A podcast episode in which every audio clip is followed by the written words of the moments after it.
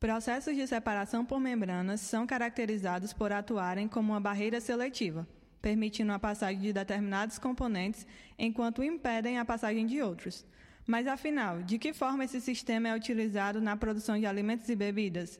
E como ele pode se tornar aliado de um engenheiro de alimentos? Eu sou Bárbara. E eu sou a Talita, e hoje você vai descobrir tudo isso e muito mais no podcast Engenharia de Quê?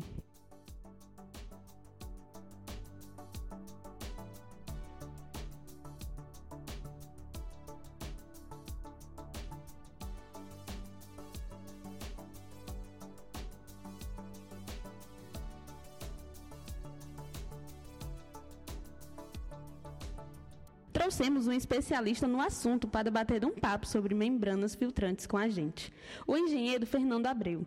Ele é graduado em Engenharia de Alimentos, mestre em Ciência e Tecnologia de Alimentos pela Universidade Federal do Ceará e doutor em Engenharia de Processos pela Universidade Montpellier. Olá, Fernando. Seja muito bem-vindo ao Engenharia de Quê? É um imenso privilégio ter você hoje conosco para falar de um assunto tão interessante. Você poderia se apresentar um pouquinho para nós? Bem, meu nome é Fernando Antônio Pinto de Abreu, sou natural de Fortaleza, minha família é de Maranguape, terra de Capistrano de Abreu e de Chico Anísio.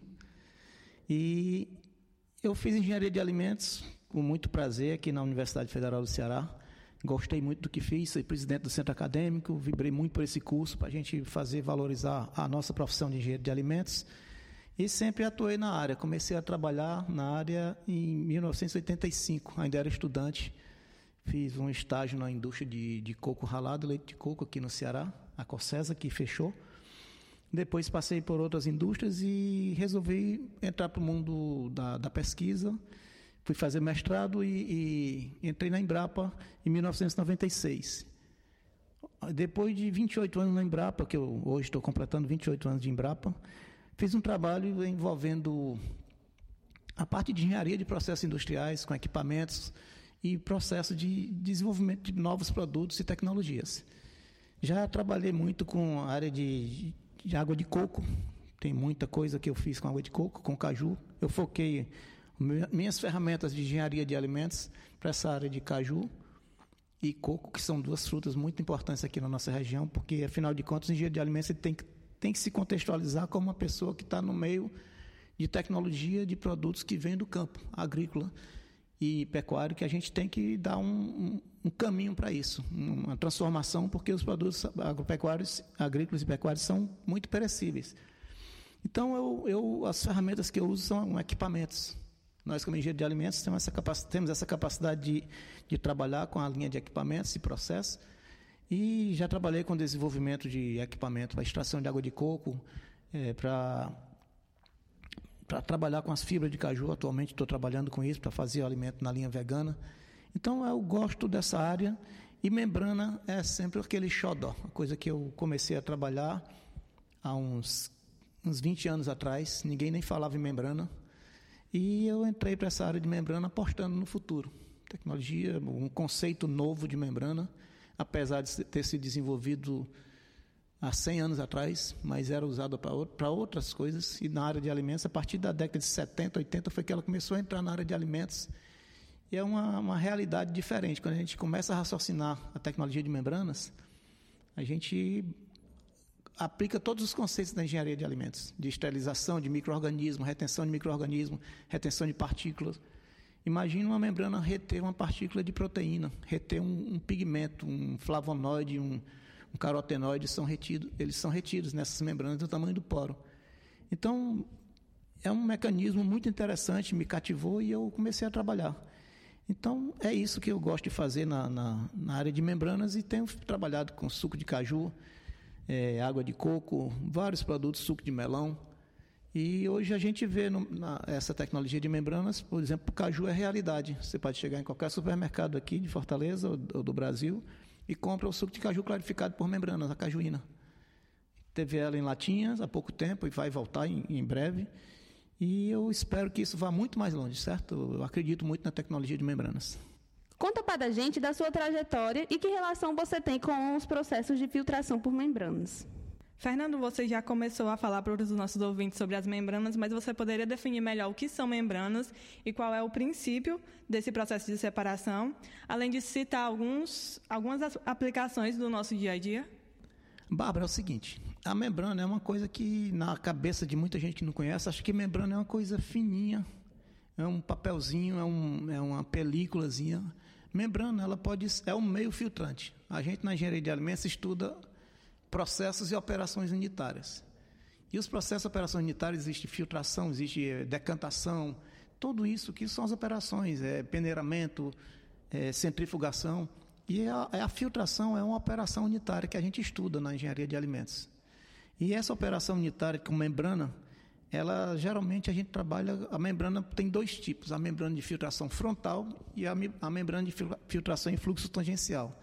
Então, a microfiltração em fluxo tangencial, um nome bonito, parece coisa muito sofisticada, mas é porque é, é o conceito que se dá, é uma filtração contínua. Se eu filtrar frontalmente, é como se eu pegasse no laboratório, eu pego um papel filtro, boto no quitazato e faço passar vácuo, aquilo ali vai filtrando e vai colmatando, vai entupindo aqueles poros. E é frontal, não tem como tirar. Já na microfiltração tangencial, ela tem um, um fluxo paralela à superfície da membrana que vai limpando, certo? É um sistema autolimpante. Então, uma, uma membrana com diâmetro de poro de 0,2, 0,3 micrômetros, ela consegue filtrar em alta capacidade industrial. A cajuína, por exemplo, está filtrando hoje, está conseguindo um, um resultado de um filtro que está montado numa fábrica aqui que a gente instalou, que a, acompanhou. Ela trabalha com 4 mil litros por hora de filtração de suco de caju. Ninguém faz cajuína nessa velocidade, nesse, nesse fluxo, certo? A membrana possibilitou isso a um baixo custo energético. Então, ela tem um fluxo tangencial, eu comparo a membrana, quando eu vou falar assim, já que eu estou aqui falando para um público que nem sempre é engenheiro de alimentos, mas engenheiro de alimentos é bom, porque geralmente a gente da engenharia, quando vai pensar num processo, de vai usar, a gente, como engenheiro, a gente tem que ser bem entendido, bem, bem basado nas ciências básicas, ciência, física, química, biologia e matemática. Então, a, a, nessa, nessa hora que a gente tem a formação científica, engenheiro tem a formação científica inicial muito pesada, então quando a gente vai pensar, a gente geralmente joga para uma equação matemática. Mas as pessoas não conseguem entender essa equação matemática, a não ser que seja da área. E eu gosto de fazer analogia. Eu comparo uma membrana a um corredor bem longo. Esse corredor é cheio de portas, certo? Cheio de portas, é para cima e para baixo, para todo lado. E esse corredor bem longo tem na porta dele tem um cara bem baixinho, um pequenininho, que, só que ele está com uma, com uma varinha eletrificada e botando gente para dentro. Ele vai cutucando as pessoas e as pessoas vão entrando e formando e aumentando o volume de gente dentro da, daquele, daquele corredor. E lá no final do corredor tem um cara grandão, lutador de sumô, que está fechando a porta, só sai quem ele quer. Quando ele faz esse fechamento da porta, só sai quem ele quer, os pequenininhos vão começar a sair pela porta. Quem é que vai sair primeiro? Os menores, os mais os mais magros. Depois os menos magros, mas que passam naquela porta. Tem uns que ficam entalados na porta e não saem, outros que ficam metade do corpo lá de fora e, e vai e, e fica para dentro, não, não consegue entrar no, na porta. E vem esse fluxo de pessoas e arrasta, ele sai da porta de novo, arrastado. É uma enxurrada de gente. Então eu comparo isso a um fluxo de, de, de produto dentro de uma membrana. Esse cara que está com a varinha eletrificada é uma bomba. O cara que está lá, o lutador de sumô que está lá, lá na frente, ele é uma, uma válvula de retenção, que são os conceitos básicos da gente de engenharia. A gente tem que entender de instrumentação, de tudo. Engenheiro de alimentos, para mim, é igual engenheiro mecânico, igual engenheiro civil, eletricista, é, tudo. A engenharia é uma só. Eu aprendi nesses meus anos de, de engenharia, eu aprendi que a engenharia não tem diferença. Engenharia de quê?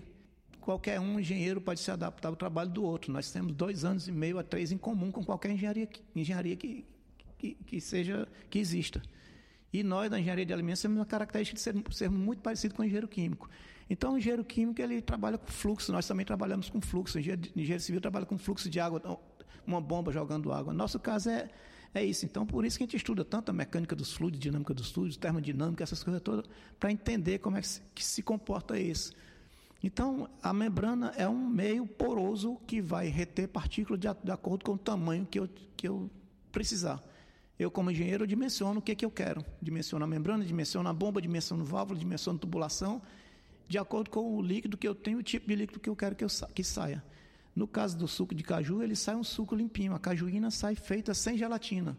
É um detalhe muito importante hoje nesse conceito que a gente tem de alimento vegano, que a gelatina, a cajuína, ela é feita com gelatina. Gelatina é de apara de couro animal. Você jogar uma cajuína para uma pessoa vegana tomar, eu acho que está atraindo aquela pessoa, o princípio dela de, de, filosofia de vida.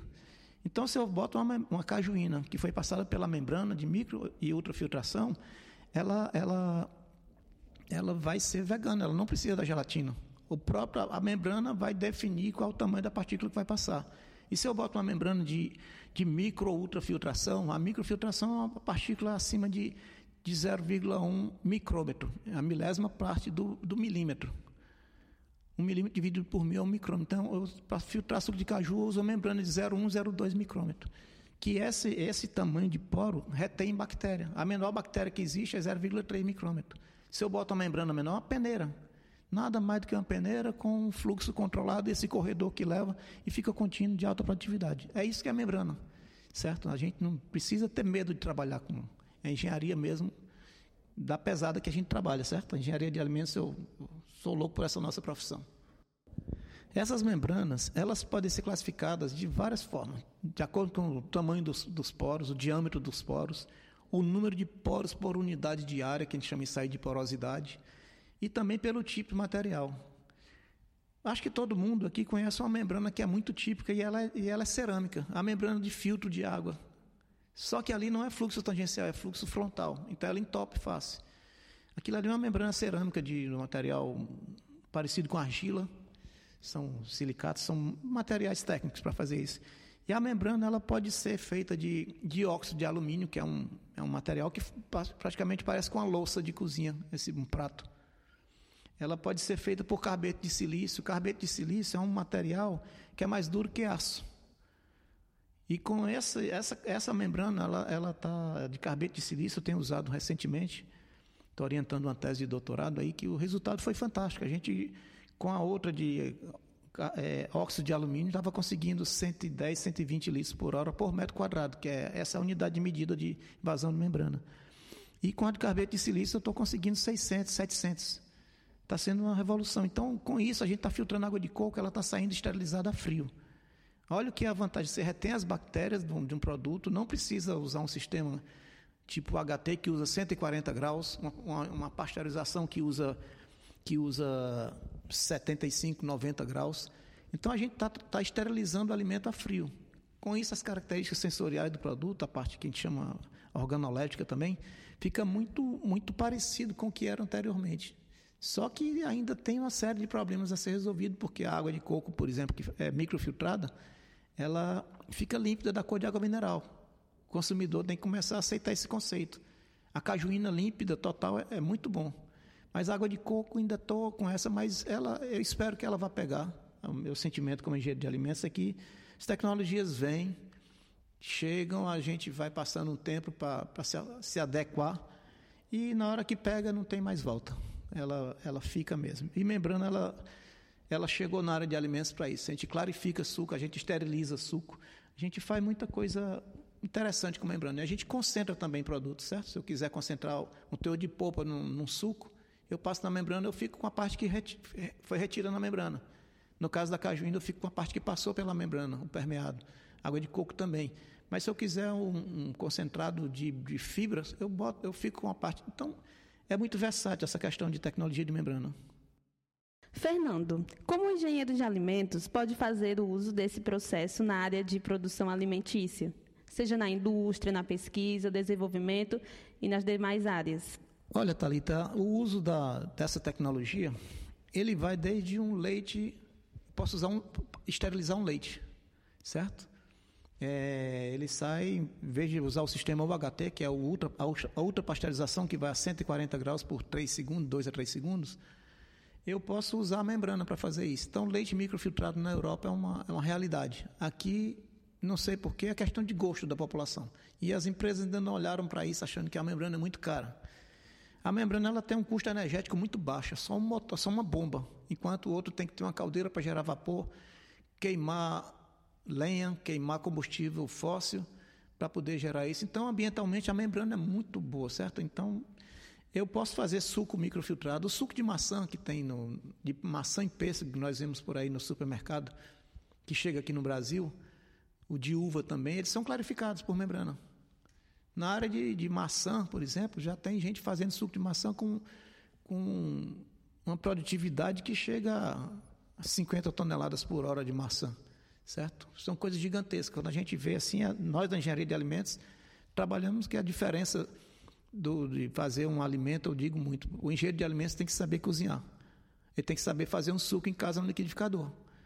Porque quando passa para a indústria, ele vai ter que fazer aquele mesmo suco que fez ficou gostoso no liquidificador, ele vai ter que fazer agora num, num, num equipamento, um processador industrial de 5 mil litros, de 10 mil litros.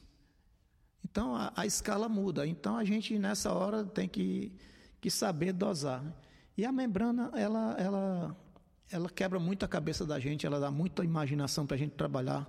Eu posso um suco clarificado é maravilha. A partir desse suco clarificado, eu posso fazer um concentrado. Eu posso tirar a cor, por exemplo, um suco de melancia. Se passar um suco de melancia na, na membrana, ele vai sair amarelinho. E vai ficar o retido que não filtrou, ele fica vermelho. O porquê que isso acontece? É um fato interessante, porque a membrana ela tem uma característica, dependendo do material dela, ela tem uma característica de ser hidrofóbica ou hidrofílica. Então, a melancia, o que, é que deixa a melancia vermelha? É o licopeno, um carotenoide lipofílico. Então, ele fica retido na membrana. E eu posso fazer, é, a gente procura tanto antioxidante por aí, procura, eu posso fazer um concentrado de, de licopeno, que é, é, muito utilizado como antioxidante. Tem muita gente combate para prevenir câncer, para prevenir doenças é, degenerativas, tem muita coisa que pode usar. Na minha tese de doutorado, eu, eu extraí carotenoide das fibras do caju, que hoje estão sendo usadas para fazer o, o, o, hambúrguer vegano. O hambúrguer, a coxinha, a, a, é, o bolinho de siri, está tudo sendo feito hoje com a tecnologia de, de, de, fibra de caju. Mas antes de, tirar, de ter essa fibra, eu tenho que passar por um processo de extração do carotenoide. O carotenoide está na fibra do caju. Eu prenso, faço todo o esquema de prensagem e extraio um líquido que é rico em carotenoide. Como eu sei que o carotenoide não passa na membrana, eu passo esse extrato que eu tirei aquoso que eu tirei da, das fibras, eu passo na membrana e concentro os carotenoides. Com isso eu tenho um corante amarelo natural. Certo? O substituto da tartrazina. A tartrazina está sendo banida do mundo. Então, a, o corante de caju, que foi minha tese de doutorado e é uma tecnologia que a gente trabalha, é, ele está sendo. O futuro dele é muito bom, muito promissor. E hoje eu estou com uma ideia, a gente está fazendo um projeto é, aqui na Embrapa, que eu trabalho na Embrapa há 28 anos, como eu falei, e a gente está fazendo um projeto chamado Biorefinaria de Caju. É um conceito novo de, de aproveitamento integral do pedúnculo. Tudo que entra na fábrica sai como produto de valor agregado. Só para se ter ideia, esse, esse concentrado de carotenoides, ele deve valer umas duas ou três vezes mais do que o suco clarificado que foi tirado e o rendimento dele é 30 quilos por tonelada de pedúnculo. Já o suco eu consigo 700 litros por tonelada de pedúnculo. Então eu tenho, se eu souber sair agregando valor, toda fruta tem seus, seus princípios ativos. Eu posso pegar uma, uma mora silvestre, por exemplo, um, um jambolão, uma azeitona roxa dessa que a gente tem aqui no Ceará. A gente passa numa, membrana de nanofiltração, aí ela, ela já, já, já fica retida, as antocianinas ficam retidas. Olha o tamanho do poro dessa membrana, certo? E outra coisa muito utilizada hoje, que nosso estado já está fazendo com membrana, é dessalinizar a água do mar. Para que coisa mais aplicável do que isso? A gente tem uma, uma, escassez hídrica violenta aqui no Ceará e tem um mazão desse aqui na frente, a gente podendo dessalinizar a água do mar. Ainda temos problema de custo energético, porque a membrana de osmose reversa ela usa muito mais energia do que a membrana de microfiltração a pressão é muito maior. Mas quando eu, eu, eu resolver esse problema, eu não, quando a tecnologia, a engenharia elétrica, a eletrônica conseguir resolver o problema de eficiência nas, nos coletores solares, no, nas unidades de geração de energia eólica, isso não será problema mais. Então a gente tem água dessalinizada para uma cidade como Fortaleza, que são milhões de litros por dia. E a membrana faz isso bem direitinho. Então você vê que membrana é usada em medicamento para esterilização de soro, soro hospitalar. Uma aplicação muito típica de, de, de membrana que todo mundo só fala, ah, foi fazer hemodiálise. Hemodiálise é uma membrana. Você passa o filtro, você tira o sangue da sua, da sua circulação, passa numa máquina, essa máquina é uma unidade de, de filtração em fluxo tangencial que vai passando e vai tirando. Só que ali é uma membrana específica de diálise, vai passar só. É, foi dimensionada para passar só o que a gente quer que passe. Eu dimensiono a membrana com características físicas e químicas. Então, eu quero uma membrana que só passe os sais, só passe os antibióticos. Então, eu dimensiono isso, aquilo ali. Por isso que eu digo, a engenharia se confunde na, na, em alimentos, em engenharia biomédica, engenharia química, engenharia, tudo a mesma coisa. Falei de dessalinização de água, está bem na área de engenharia ambiental, engenharia civil. Então nós todos falamos o mesmo linguajar e membrana é uma coisa comum a todos nós. Você mencionou que os corantes eles ficam retidos na, nas membranas nesse, nesse, processo de clarificar o suco. É, mas como é que faz? Já que a membrana ela, ela tem esse poder né, de esterilizar o, e a bactéria, elas, as bactérias elas ficam retidas na membrana. Como é que eu faço para usar esse corante se, se, além do corante ficou retidas as bactérias? Que bela pergunta você fez de, de quem está prestando atenção, que está sabendo o que está estudando antes de vir perguntar. Porque o princípio básico é que a membrana retém tudo que é acima do, do, do diâmetro de poro. Então a bactéria vai estar acima. Se eu quero um suco estéreo, eu estou retendo. Então, para isso é que a gente usa de processos combinados. Esse retido que está o corante que eu quero, eu faço uma pasteurização. Certo? Eu faço ou pasteurização, se eu quiser um processo não térmico, eu posso usar um processo de HPP, que é alta, é, alta pressão, certo? Aí é um processo novo, não térmico também, que está sendo estudado em nível de ciência, mas já tem muita gente aplicando, que ele aplica pressões. Enquanto a membrana trabalha com 3 bar, o HPP trabalha com 4, 5, 6 mil bar. Então, é um, é um processo que ainda tem um custo energético muito elevado. Tudo está dependendo de tecnologia de, de energia. É o grande problema para nós, engenheiros, de maneira geral, é a energia. Certo? Se a gente trabalhar em conjunto, olhando para todos, todos os lados, a gente vê que a energia é um processo que, que tem que avançar muito. E tem avançado bastante. Certo? Fernando, você já citou é, membranas de microfiltração e de osmose reversa. Mas quais são os outros tipos de membranas? E quais são as mais utilizadas na indústria de alimentos?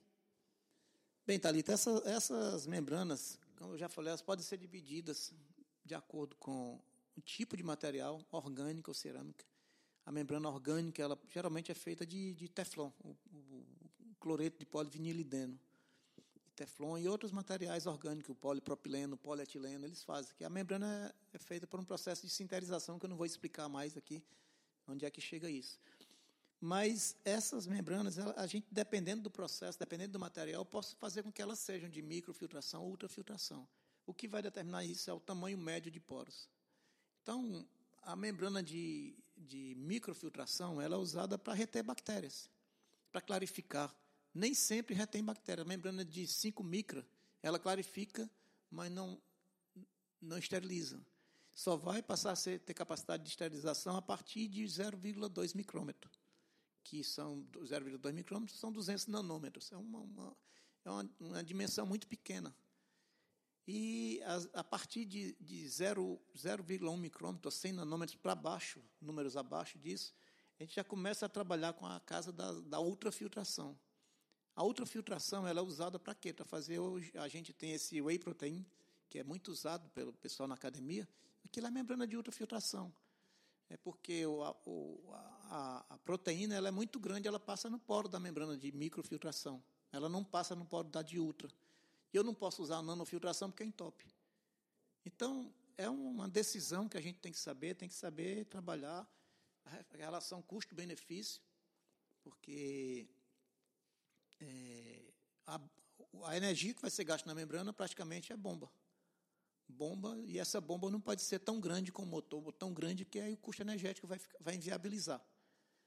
Mas é por isso que a gente trabalha com esse tipo de membrana. Aí a gente tem membrana de todo tipo. A gente tem membrana de eletrodiálise, porque eu posso querer tirar, por exemplo, eu tenho um, um, uma água de coco que tem muito, muito potássio. Eu posso tirar esse potássio por eletrodiálise. Eu posso adicionar mais material, eu posso concentrar, é, é, eu posso tirar seletivamente. É um processo que a gente dimensiona, a gente olha para ele, o que que quer. A gente, como engenheiro, qualquer projeto de engenharia tem a, o problema apareceu. Quem é que apareceu com problema? Geralmente é a indústria. O mercado, começa no mercado. Apareceu um produto desse que todo mundo está querendo. Como é que faz? Aí sobra confusão para a gente, engenheiro. Aí vai começar a olhar o que, que tem disponível. Quando a gente olha o que, que tem disponível, a gente fica vai, vai raciocinar, vai repetir. Será que isso é viável em escala industrial? A gente passa a fazer teste aqui na Embrapa, a gente faz teste em escala piloto, de bancada, e quando está pronto a tecnologia, a gente passa para a escala industrial. Isso é um prazer muito grande que a gente, como engenheiro, tem. É como engenheiro civil, termina um prédio cavando, limpando o terreno e, e fazendo, levantando o prédio. No final, olha para cima, ele sobe no elevador, vai lá em cima do prédio e olha para o mundo. E a gente, engenheiro de alimentos, a gente, não levanta prédio, a gente não faz nada. Até eu brinco que eu, como engenheiro de alimentos, eu não tenho condições de, de projetar nenhum galinheiro, que eu tenho medo de ficar embaixo. Mas dimensionar o layout de uma fábrica, dizer onde, quais são as áreas que ela tem, qual tipo de piso, o pé direito, essas coisas tudinho, sem cálculo estrutural, a gente pode fazer, dizer que pega esse equipamento, aqui dimensiona o equipamento, calcula quanto ele vai ser, e a membrana a gente faz a mesma coisa.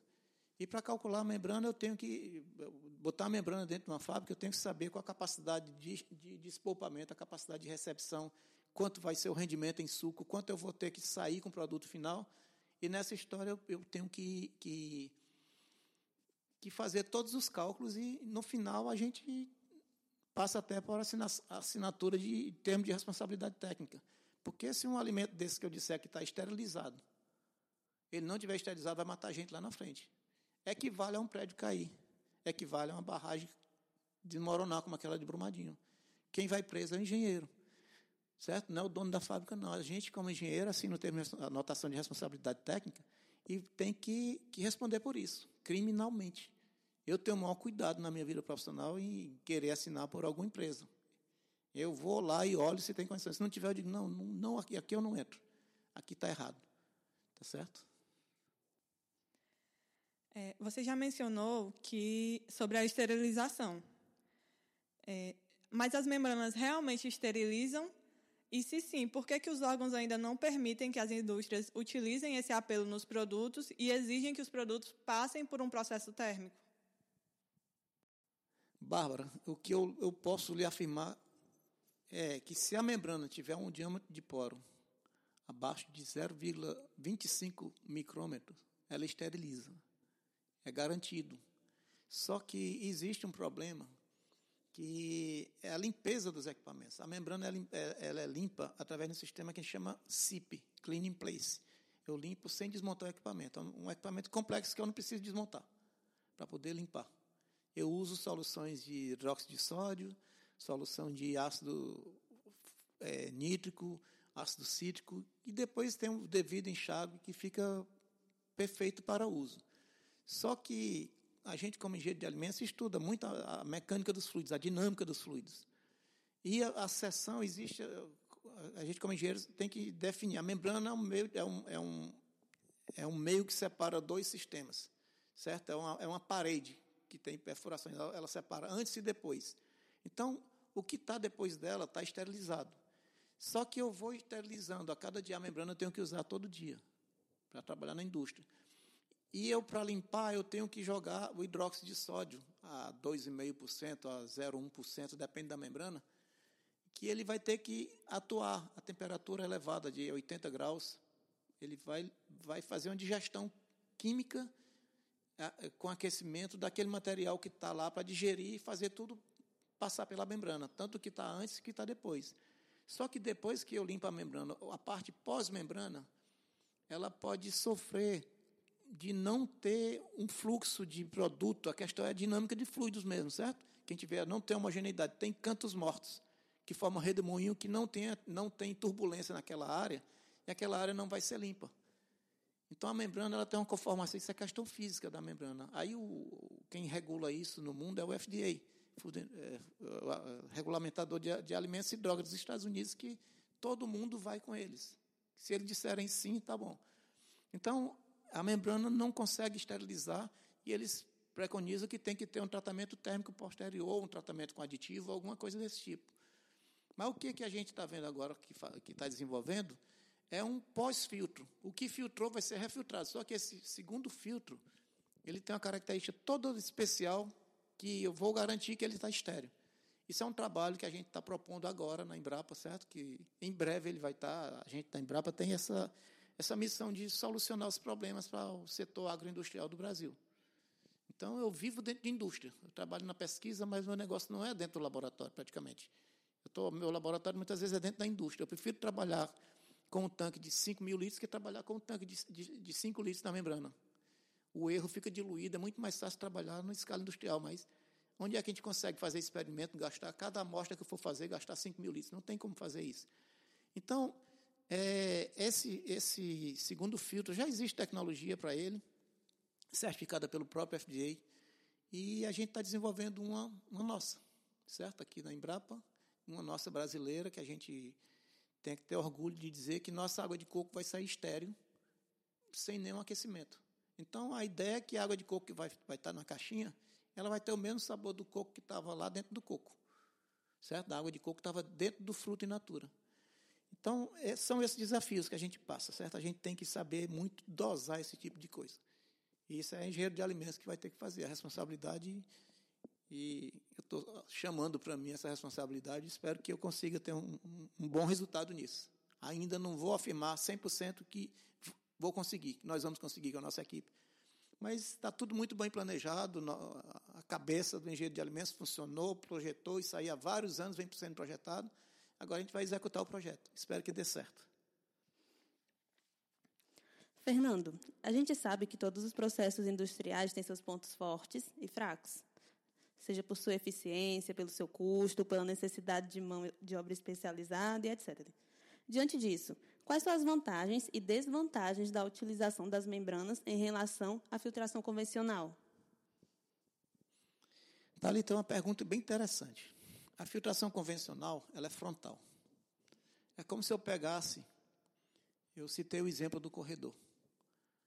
Então, no caso da filtração frontal, eu não tenho um corredor. Eu, eu vou exemplificar também da mesma forma, como se eu tivesse uma sala que lá no fundo tem as portas. E eu vou botar esse monte de gente para passar lá.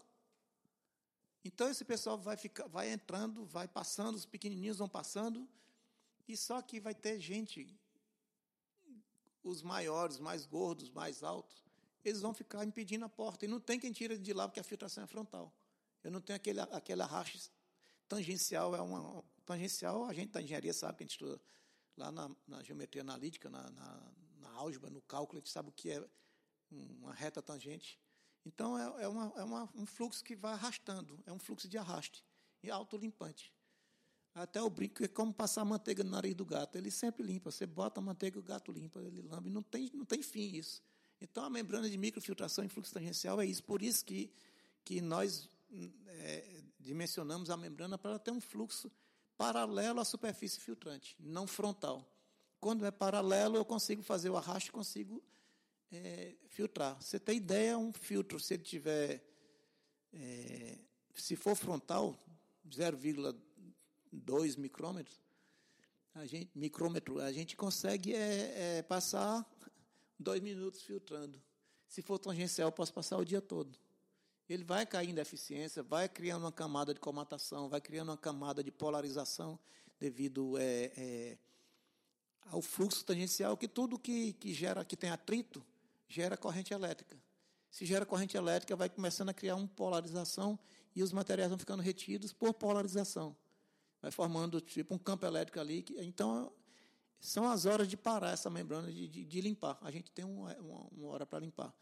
E eu vou só dar um exemplo de cajuína. Se eu botar infiltração frontal, botar o suco para filtrar, em meia hora eu consigo, se eu tiver 5 mil, mil litros de suco para filtrar, eu não dou 5 minutos para estar, tá, se for na filtração frontal, para ele estar tá entupido.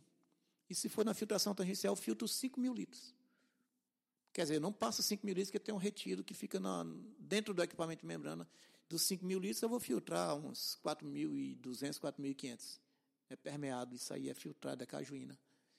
Então é isso, a filtração tangencial é um conceito bem interessante que a gente, como engenheiro de alimentos, tem que, tem que saber, tem que entender, tem que gostar.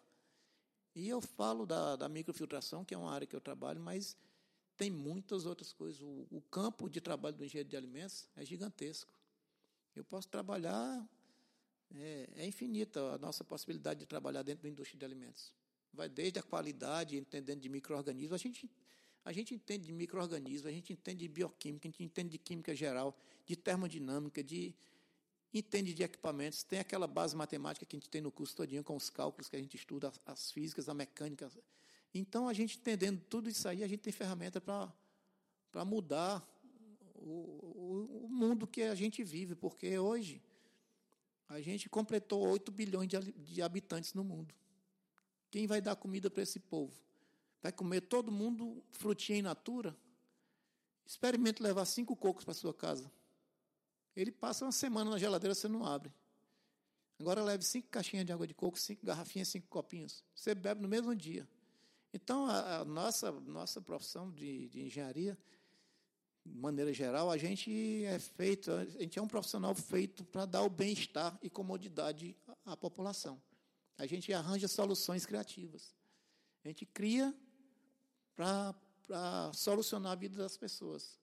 Eu cito até exemplo, tem coisas, eu, eu tenho uma aula que eu dou para os cursos de engenharia de maneira geral, que eu cito os grandes inventos da engenharia no mundo. Um grande invento que a gente pega, o primeiro grande invento de engenharia foi a pirâmide, que é um registro de mais de 5 mil anos. Tem antes, mas eu estou citando esse um grande invento. Mas serviu para quê? Para botar um faraó que morreu, que morreu que achava que ia para o céu. Que se achava Deus, ia para o céu, mas serviu para nada. Já no Império Romano, eles faziam aqueles aquedutos, que serviam para alimentar, a água para irrigar, para fazer comida, para tomar banho, para tudo. Então, a engenharia foi útil. A gente olha para hoje, o que, que tem aqui? Uma lâmpada de LED. Quando há pouco tempo vocês conheceram a lâmpada que não era de LED. Mas hoje a gente não imagina um mundo sem o LED, porque o custo energético de uma lâmpada de LED é de 4, 4 watts. De uma lâmpada incandescente era 60 watts. Olha o benefício que a gente fez de evitar de derrubada de árvore, de queima de árvore, de queima de petróleo. Olha o quanto a engenharia é importante no mundo de hoje. Um avião subir daquele jeito, quando eu subo no avião, de puxa vida, que coisa ali. Ali estão tá os princípios da, da da, da termodinâmica, da, eh, que parece impossível, mas a gente faz acontecer. Então, a engenharia é muito bonita, eu acho muito legal, eu gosto demais, eu sou um vibrador por engenharia, certo? E por ser de alimentos, eu me orgulho porque a gente está trabalhando com uma causa mais nobre. A gente, mas a gente, a gente, é o único engenheiro que entende de nutrição humana. A gente tem que entender um pouquinho, porque se eu não entender, eu não sei o que, é que eu estou fazendo. Eu não sei para que, que serve uma antocianina, não sei para que, que serve açúcar, eu não sei o que, é, o que pode causar diabetes, o que, é que não causa. Certo? O que pode causar câncer, o que, que não causa. Então a gente tem que entender disso. Engenheiro nenhum faz isso. Só nós, engenharia de alimentos. E, junto com a nutrição, a gente está. É, é como se fosse uma interface entre a tecnologia de engenharia e a área ciência da saúde. Porque aí a gente começa a entender. E nessa hora a gente faz como um professor que eu tinha de, de ciências materiais, ele diz: engenharia nada se cria, tudo se copia. Professor Telmo Bessa. Então a gente copia tudo, certo? A gente vai fazendo a membrana de. Falando de membrana aqui, eu estudei muito, eu gosto de estudar a membrana plasmática propriedades, é, permeabilidade seletiva, fosfolipoproteica, e como é que acontece aquilo ali. Eu estudei tanta membrana plasmática para poder entender por que, que a membrana técnica que eu uso funciona. Eu comparo as coisas. Nessa hora eu aprendi coisa que eu não queria ter aprendido, mas tudo bem, a gente vai vivendo e vai aprendendo e vai. E aqui eu tenho a agradecer a, o convite de vocês, estou disponível a qualquer coisa. Se quiserem me procurar, meu, meu endereço é público na Embrapa, sou funcionário do Estado brasileiro, independente de ter um ou dois governos, eu, eu, nós estamos aqui. Bem, para finalizar, nós gostaríamos mais uma vez de agradecer a você por ter aceito o nosso convite. E parabéns por todo o seu percurso na área acadêmica e profissional. Sem dúvidas, é uma inspiração para nós e, com certeza, para quem está ouvindo esse, esse episódio. Fernando, se alguém quiser entrar em contato com você para tirar alguma dúvida, pedir sugestões e etc., em que canal essa pessoa pode te encontrar? Talita, eu como todo ser vivo de hoje, tenho que estar nessas redes sociais, tenho que estar no mundo, tenho que estar ligado. A gente apesar da idade, a gente vai, vai tendo que se adaptar às coisas que aparecem de tecnologia. Então, muita gente me acha, eu, eu trabalho na Embrapa. Na Embrapa há 28 anos que eu estou aqui como engenheiro de alimentos, trabalhando na equipe de pesquisa, na equipe de transferência de tecnologia. Então, se você entrar no portal da Embrapa e procurar meu nome, Fernando Abreu, com certeza acha. Tem meu e-mail institucional da Embrapa, que é fernando.abreu.embrapa.br. E o meu lado pessoal, eu tenho perfis no, no Instagram, tenho Facebook, mas são coisas pessoais, eu prefiro que me procurem através desse, certo? Porque eu tenho meu outro lado profissional, que eu sou músico e eu gosto de, de, de interagir com o mundo também como músico. Obrigado por tudo. Agradecemos também a vocês que nos acompanharam até aqui. Esperamos que tenham gostado e aguardamos vocês no próximo episódio. Até lá!